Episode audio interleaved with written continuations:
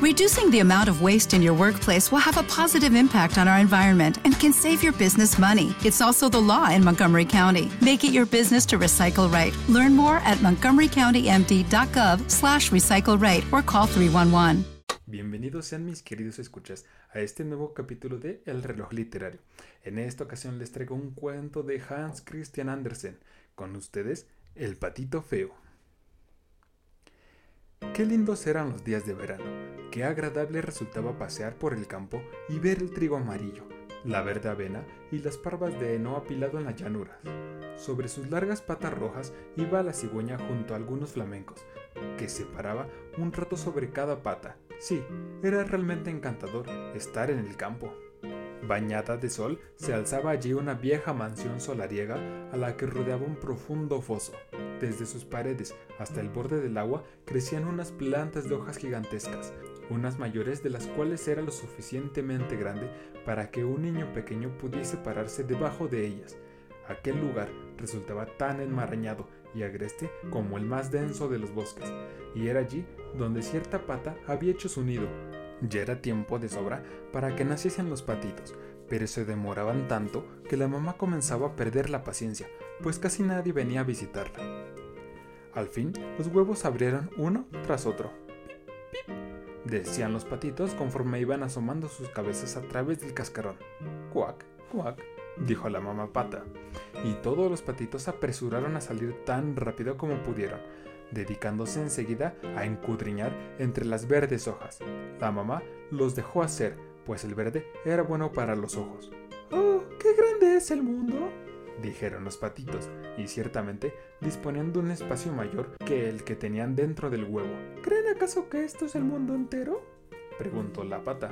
Pues sepan que se extiende mucho más allá del jardín, hasta el prado mismo del pastor, aunque yo nunca me he alejado tanto. Bueno, espero que ya estén todos, agregó, levantándose del nido. Ah, pero si todavía falta el más grande, ¿cuánto tiempo tardará aún? Puedo entretenerme con él mucho tiempo. Y fue a sentarse de nuevo en su sitio. Vaya, vaya, ¿cómo anda eso? preguntó una pata vieja que venía de visita. Ya no queda más que este huevo, pero tarda tanto, dijo la pata echada. No hay forma de que rompa, pero fíjate en los otros y dime si no son los patitos más lindos que haya visto nunca. Todos se parecen a su padre. El muy bandido, ¿por qué no vendrá a verme? Déjame echar un vistazo a ese huevo que no acaba de romper, dijo la anciana. Te apuesto a que es un huevo de pava. Sí, así fue como me engatusaron cierta vez a mí. El trabajo que me dieron aquellos pavitos, imagínate, le tenían miedo al agua y no había forma de hacerlos entrar en ella. Yo graznaba y los picoteaba, pero de nada me servía. Pero vamos a ver ese huevo. Creo que me quedaré sobre él un ratito aún, dijo la pata. He estado tanto tiempo aquí sentada que un poco más no me hará daño. Como quieras, dijo la pata vieja y se alejó contoneándose. Por fin se rompió el huevo. ¡Pip, pip! dijo el pequeño, volcándose del cascarón. La pata vio lo grande y feo que era y exclamó: ¡Dios mío! ¡Qué patito tan enorme! No se parece a ninguno de los otros, y sin embargo, me atrevo a asegurar que no es ningún crío de pavo. Al otro día hizo un tiempo maravilloso. El sol resplandecía en las verdes hojas gigantescas. La mamá pata se acercó al foso con toda su familia y ¡plaf! saltó al agua. ¡Cuac, cuac! llamaba, y uno tras otro los patitos se fueron abalanzando tras ella. El agua se cerraba sobre sus cabezas, pero enseguida resurgían flotando magníficamente. Movíanse sus patas sin el menor esfuerzo, y a poco estuvieron todos en el agua hasta el patito feo y gris nadaba con los otros. No es un pavo, por cierto, dijo la pata. Fíjense en la elegancia con la que nada y en lo derecho que se mantiene. Sin duda que es uno de mis pequeñitos. Y si uno lo mira bien, se da cuenta enseguida de que es realmente muy guapo. Cuac, cuac. Vamos, vengan conmigo y déjenme enseñarles el mundo y presentarlos al corral entero. Pero no se separen mucho de mí, no sé que los pisoteen y anden con los ojos muy abiertos por si ven el gato. Y con esto se encaminaron al corral. Había allí un escándalo espantoso, pues dos familias se estaban peleando por una cabeza de águila, que al fin de cuentas fue a parar al estómago del gato. Vean, así anda el mundo, dijo la mamá, relamiéndose el pico, pues también a ella le entusiasmaba la cabeza de águila. A ver, ¿qué pasa con esas piernas? Anden ligeros y no dejen de hacerle una bonita reverencia a la anciana pata que está allí. Es la más fina de todas nosotros. Tiene en las venas sangre española. Por eso es tan regordeta. Fíjense, además, en que lleva una cinta roja atada a una pierna. Es la más alta distinción que se puede alcanzar. Es tanto como decir que nadie piensa en deshacerse de ella y que deben respetarla a todos, los animales y los hombres. Anímense y no metan los dedos hacia adentro. Los patitos bien educados los sacan hacia afuera, como mamá y papá. Eso es. Ahora hagan una reverencia y digan cuac. Todos obedecieron, pero los otros patitos que estaban allí los miraron con desprecio y exclamaron en alta voz: Vaya, como si no fuéramos bastantes. Ahora tendremos que rozarnos también con esta gentuza. Uf, qué patito tan feo. No podemos soportarlo. Y uno de los patitos salió enseguida corriendo y le dio un picotazo en el cuello. Déjenlo tranquilo, dijo la mamá. No le está haciendo daño a nadie. Sí, pero es tan desgarbado y extraño, dijo el patito que lo vio picoteado, que no quedará más remedio que despachurrarlo. Qué lindos niños tienes, muchacha, dijo la vieja pata de la cinta roja. Todos son muy hermosos, excepto uno, al que le notó algo raro. Me gustaría que pudieras hacerlo de nuevo. Eso ni pensarlo, señora, dijo la mamá de los patitos. No es hermoso, pero tiene muy buen carácter y nada tan bien como los otros. Y me atrevería a decir que hasta un poco mejor. Espero que tome mejor aspecto cuando crezca y que con el tiempo no se le vea tan grande. Estuvo dentro del cascarón más de lo necesario, por eso no salió tan bello como los otros. Y con el pico le acarició el cuello y le alisó las plumas. De todos modos, es macho y no importa tanto, añadió. Estoy segura de que será muy fuerte y se camino por la vida. Estos otros patitos son encantadores, dijo la vieja pata. Quiero que se sientan como en su casa y si por casualidad encuentran algo así como una cabeza de águila, pueden traérmela sin pena. Con esta invitación, todos se sintieron allí a sus anchas, pero el pobre patito, que había sido el último del cascarón y que tan feo les parecía a todos, no recibió más que picotazos, empujones y burlas, lo mismo de los patos que de las gallinas. ¡Qué feo es! decían. Y el pavo, que había nacido con las espuelas puestas y que se consideraba por ello casi un emperador, infló sus plumas como un barco a toda vela y se le fue encima con un cacareo tan estrepitoso que toda la cara se le puso roja. El pobre patito no sabía dónde meterse, sentíase terriblemente abatido por ser tan feo y porque todo el mundo se burlaba de él en el corral. Así pasó el primer día. En los días siguientes las cosas fueron de mal en peor. El pobre patito se vio acosado por todos, incluso sus hermanos y hermanas lo maltrataban de vez en cuando y le decían, Ojalá te agarre el gato, grandulón. Hasta su misma madre deseaba que estuviese lejos del corral, los patitos lo pellizcaban, las gallinas lo picoteaban y un día la muchacha que traía la comida a las aves le encestó un puntapié. Entonces el patito huyó del corral. De un vuelo saltó por encima de la cerca, con gran susto de los pajaritos que estaban en los arbustos, que se echaron a volar por los aires. Es porque soy tan feo, pensó el patito, cerrando los ojos. Pero así y todo siguió corriendo hasta que por fin llegó a los grandes pantanos donde vivían los patos salvajes y allí se pasó toda la noche abrumado de cansancio y tristeza. A la mañana siguiente, los patos salvajes remontaron el vuelo y miraron a su nuevo compañero. ¿Y tú qué cosa eres? le preguntaron, mientras el patito les hacía reverencias en todas direcciones lo mejor que sabía. Eres más feo un espantapájaros, dijeron los patos salvajes. Pero eso no importa, con tal que no quieras casarte con una de nuestras hermanas. Pobre patito, ni soñaba él con el matrimonio, solo quería que lo dejasen estar tranquilo entre los juncos y tomar un poco de agua del pantano. Unos días más tarde aparecieron por allí dos gansos salvajes. No hacía mucho que habían dejado el nido. Por eso eran tan impertinentes. Mira, muchacho, comenzaron diciéndole, eres tan feo que nos cae simpático. ¿Quieres emigrar con nosotros? No muy lejos, en otro pantano. Viven unas gansitas salvajes muy presentables, todas solteras, que saben graznar espléndidamente. Es la oportunidad de tu vida, feo y todo como eres. Se escuchó en ese instante por encima de ellos, y los dos gansos cayeron muertos entre los juncos, tiñendo el agua con su sangre. Al eco de nuevos disparos, se alzaban del pantano las bandadas de gansos salvajes, con lo que menudearon los tiros. Se había organizado una importante cacería y los tiradores rodeaban los pantanos. Algunos hasta habían sentado en las ramas de los árboles que se extendían sobre los juncos. Nubes de humo azul se esparcieron por el oscuro boscaje y fueron a perderse lejos sobre el agua. Los perros de caza aparecieron chapuleando entre el agua y a su avance doblándose aquí allá las cañas y los juncos. Aquello aterrorizó al pobre patito feo, que ya se disponía a ocultar su cabeza bajo el ala cuando apareció junto a él un enorme y espantoso perro. La lengua le colgaba fuera de la boca y sus ojos miraban con brillo terrible. Le acercó el hocico, le enseñó sus agudos dientes y de pronto, ¡plaf! Allá se fue otra vez sin tocarlo. El patito dio un suspiro de alivio. Por suerte, soy tan feo ni los perros tienen ganas de comerme, se dijo, y se tendió allí muy quieto, mientras los perdigones repiqueteaban sobre los juncos y las descargas una tras otra atronaban los aires. Era muy tarde cuando las cosas se calmaron, y aún entonces el pobre no se atrevía a levantarse.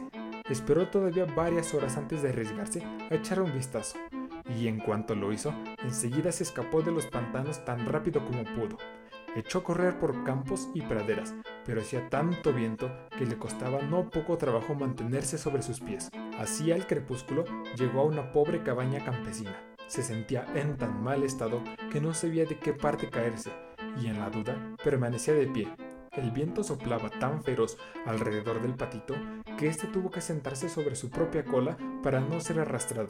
En eso notó que una de las bisagras de la puerta se había caído y que la hoja colgaba con una inclinación tal que sería fácil filtrarse por la estrecha abertura, y así lo hizo. En la cabaña vivía una anciana con su gato y su gallina.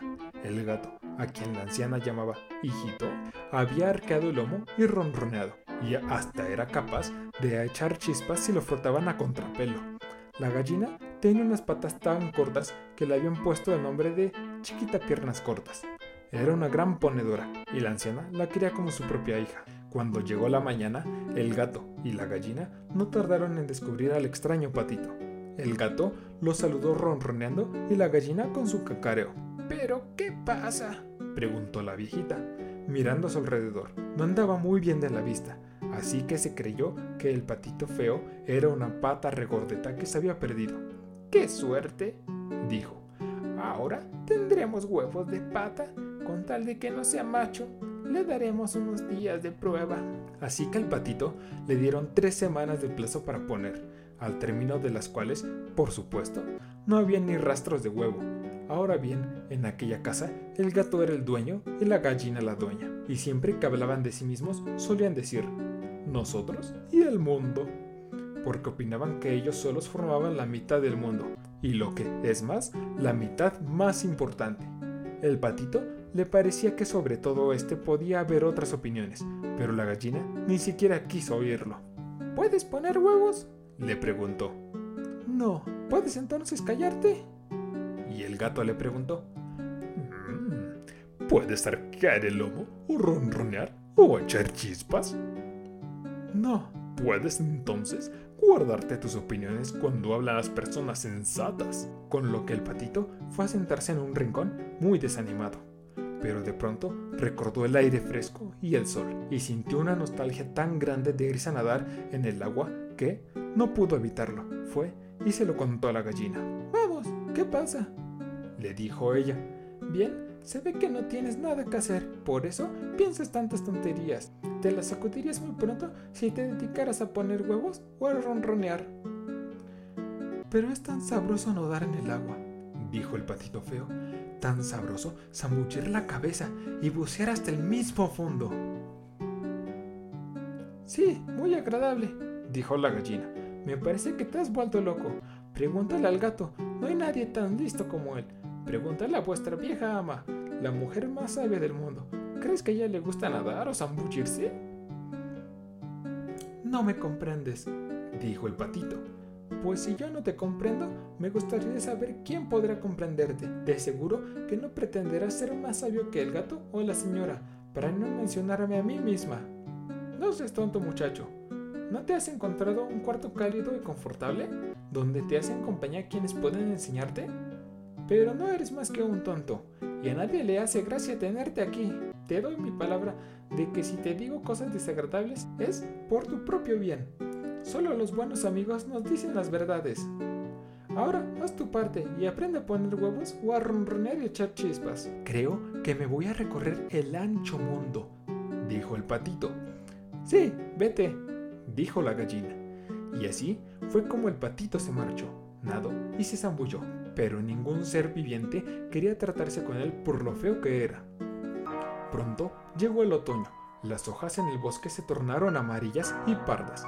El viento las arrancó y las hizo girar en remolinos, y los cielos tomaron un aspecto hosco y frío.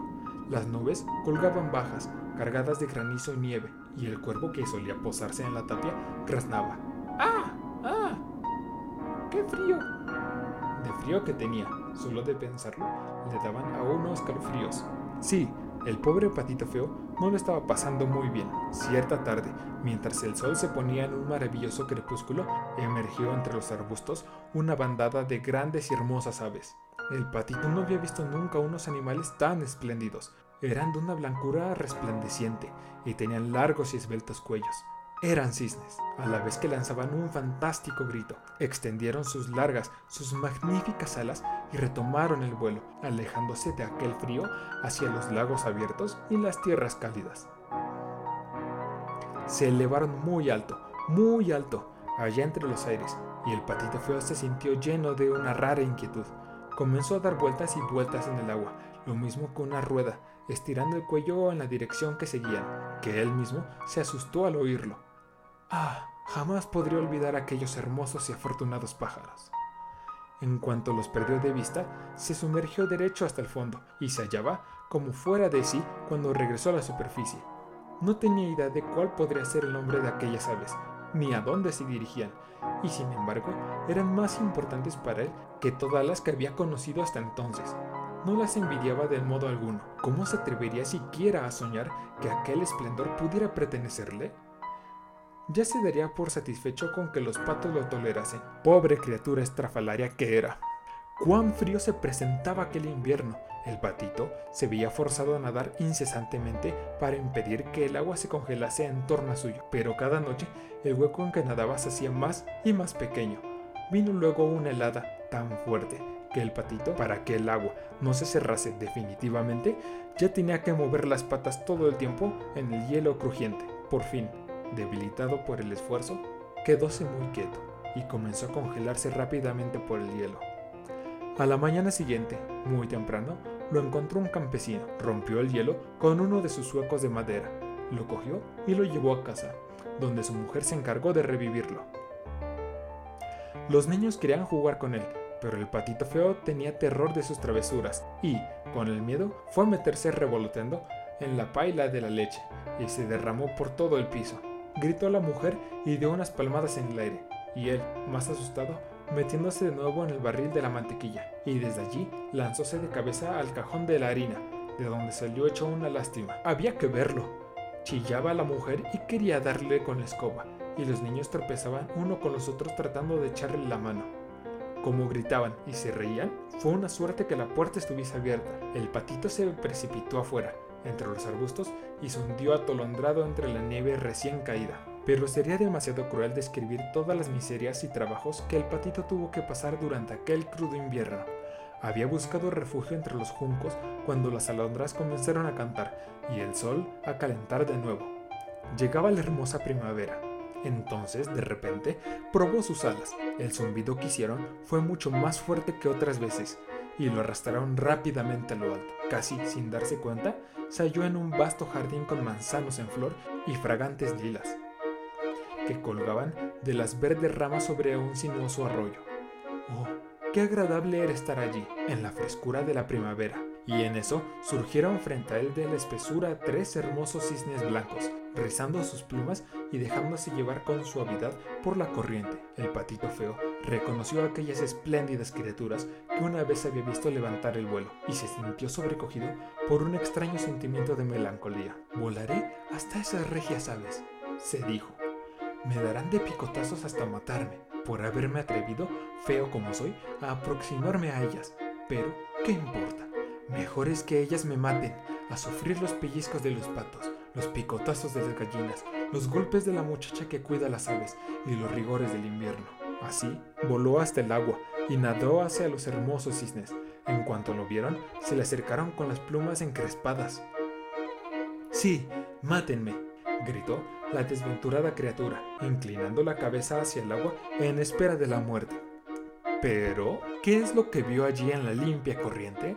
Era un reflejo de sí mismo, pero ya no era el reflejo de un pájaro torpe y gris, feo y repugnante, no, sino el reflejo de un cisne.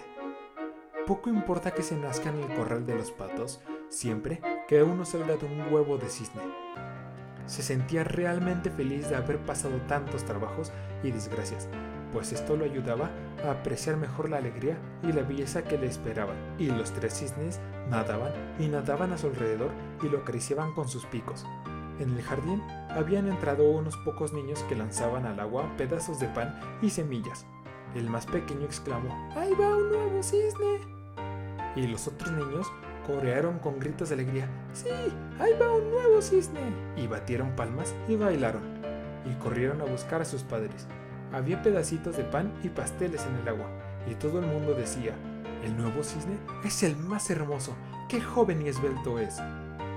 Y los cisnes viejos se inclinaron ante él. Esto lo llenó de timidez y escondió la cabeza bajo el ala, sin que supiese explicar la razón. Era muy, pero muy feliz, aunque no había en él ni una pizca de orgullo, pues este no cabe en los corazones bondadosos. Y mientras recordaba los desprecios y humillaciones del pasado, oía como todos decían ahora que era el más hermoso de los cisnes. Las lilas inclinaron sus ramas ante él, bajándoles hasta el agua misma, y los rayos del sol eran cálidos y amables. Rizó entonces sus alas, alzó su esbelto cuello y se alegró desde lo hondo de su corazón. Jamás soñé que podría ser tan feliz, allá en los tiempos en que era solo un patito feo. Fin. Muchas gracias por haber escuchado este capítulo de El reloj literario. Espero verlos muy pronto. No olviden suscribirse al canal y darle clic en la campanita. También búsquenos en nuestras redes sociales, en Instagram y Facebook como El reloj literario y en Twitter como arroba literario reloj. Hasta la próxima.